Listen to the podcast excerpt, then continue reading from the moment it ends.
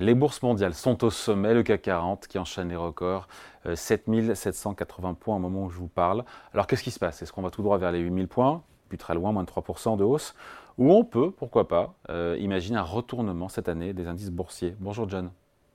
Bonjour David. John Plassard pour la Banque Mirabeau. Bon, tout va bien, c'est l'euphorie et vous, vous venez nous, euh, nous doucher en nous disant, tiens, le, moral, en nous disant, tiens, si si on était dans une forme d'exubérance des marchés, euh, pourquoi se poser la question d'un crack alors qu'aujourd'hui on enchaîne les, records et qu'on va sûrement vers 8000 points? David, on en parlait la semaine passée, on avait dit que les, hausses entraînaient les hausses, donc c'est-à-dire que c'est ce qu'on a exactement actuellement, mais euh, ce qu'il faut penser, c'est un peu dans la suite, parce que tout le monde est dans l'euphorie, et se poser la question aujourd'hui, si on peut avoir une baisse de 20% ou plus cette année, ce qu'on appelle un bear market, et combien de temps il faudra pour récupérer. C'est pour ça qu'il faut toujours essayer d'anticiper tout en étant dans cette euphorie. On n'est pas en train de dire que c'est la fin du monde, mais juste qu'on arrivera dans une situation où certainement il y aura une prise de bénéfice. Bon, et donc on pourrait avoir, euh, selon vous, un bear market. C'est quasiment un crack, 20% euh, de baisse sur 2024. Et c'est pas du tout la direction dans laquelle on va aujourd'hui. Hein.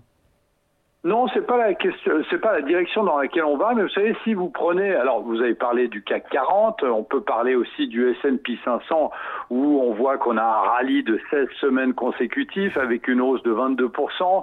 On a l'exposition des hedge funds qui sont euh, exposés fortement aux entreprises technologiques déficitaires. Euh, ça, on peut, on peut le voir aussi, et qui historiquement est une, euh, une mauvaise, euh, un mauvais signal pour les marchés. Et puis un écart entre le S&P 500 et sa moyenne mobile qui est environ de 15%.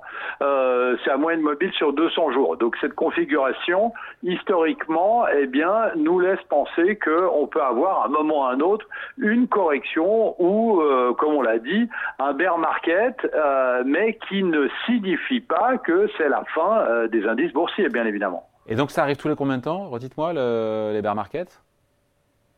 Bah écoutez, si euh, on regarde ce qui s'est passé depuis 1928, euh, c'est vrai que j'aime bien regarder dans, un peu dans l'histoire, eh bien on a eu 55 corrections à deux chiffres, c'est-à-dire 10% ou plus, dont 22 bear markets, et les bear markets, je me répète, c'est 20% euh, ou plus.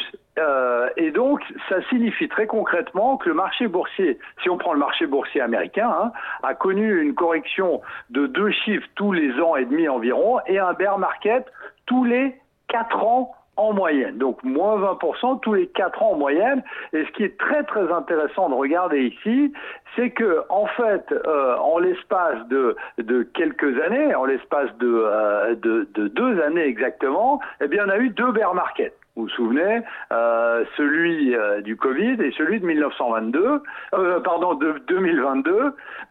et effectivement, on est dans une situation où la configuration actuelle est extrêmement rare, et ce qui va aussi dans le sens du fait de dire qu'un bear market, s'il devait arriver cette année, eh bien, ce serait quelque chose d'assez rare dans l'histoire, à part dans les grandes dépressions, bien évidemment.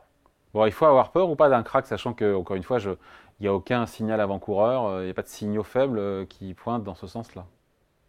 Non, il faut alors clairement il faut pas avoir peur euh, d'un crack. Et ce qui est très intéressant de noter, c'est que si vous prenez ces 100 dernières années, eh bien on a eu que alors vous allez me dire c'est beaucoup, mais on a eu seulement 5 baisses de l'ordre de 50% et plus avec évidemment des, des, retours à la normale après. Alors évidemment, l'idée ici, c'est de dire, euh, et, et, vous avez suggéré ça, David, c'est de dire qu'on est dans une situation où il ne faut surtout pas paniquer si le marché devait perdre 20% et plus, parce que l'histoire nous explique qu'à chaque fois, eh bien, on a des rebonds probants. Alors, si vous regardez l'histoire toujours depuis 1928, ça euh, si vous avez un bear market, c'est-à-dire un marché qui perd 20%, eh bien vous faites, vous avez en moyenne 19 mois pour retrouver les plus hauts.